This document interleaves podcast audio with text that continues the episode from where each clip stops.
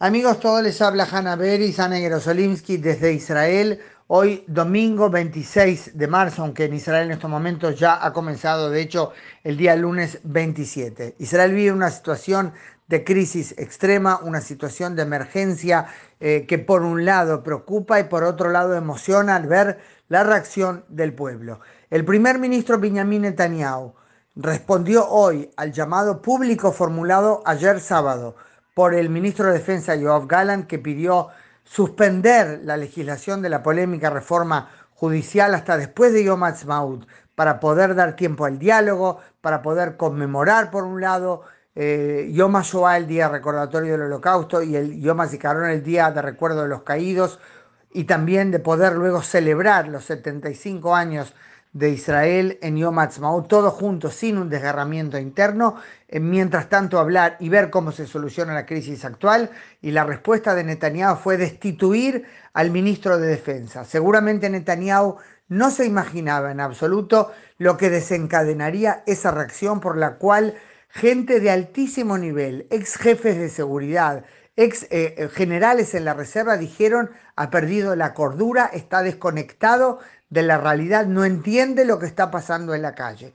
Dos horas, eh, en realidad menos de dos horas después de la decisión de Netanyahu de destituir a su ministro de Defensa porque había llamado a postergar, a esperar un poco y dar tiempo al diálogo, decenas de miles de personas salieron a las calles y hay quienes dicen centenares de miles. En Tel Aviv hay muchísima gente en la calle, en el eh, eh, cruce Shilat en Modín, en Beersheba, en Jerusalén, gente marchando hacia eh, la Knesset y hacia las oficinas del gobierno y la pregunta es si alguien le puede transmitir realmente al primer ministro eh, lo que ocurre realmente en el terreno o si alguien le filtra por diferentes intereses, sea su hijo, como dicen inclusive gente muy conocedora de la realidad política y de seguridad, su hijo que tiene una influencia muy negativa, el hijo mayor, eh, Yair, o em, quizás el propio ministro de Justicia, Yarib Levin, que no quiere por nada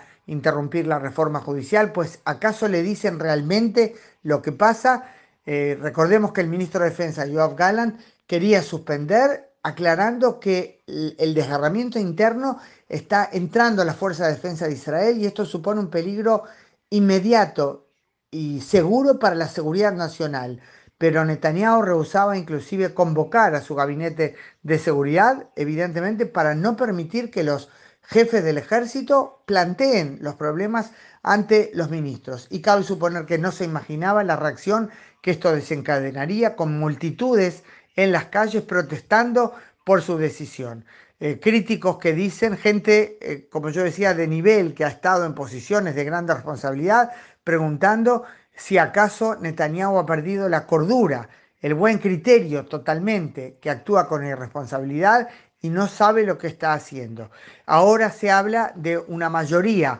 en la coalición de gobierno a favor de suspender, de interrumpir la legislación de la polémica reforma judicial por ver lo que está ocurriendo en la calle. Pero al parecer el ministro de Justicia, Yariv Levin, dice que si eso es el paso que se da, él dimite deja de su puesto de ministro de Justicia. El ex primer ministro Ud Barak dice, de todos modos, las cosas llegaron a un punto por, lo, por el cual ahora no basta con suspender la legislación, hay que terminar con eso en forma total. Eh, un tema polémico, por, supuesto, sobre el que se podrá hablar por separado. En la gente en la radio eh, ha hablado gente contando que reciben mensajes de gente de miembros del partido Likud no diputados, sino gente que votó a Likud, que dice, estamos en las manifestaciones, nunca pensamos que llegaríamos a una situación así. La Istadrut, Confederación General de Trabajadores de Israel,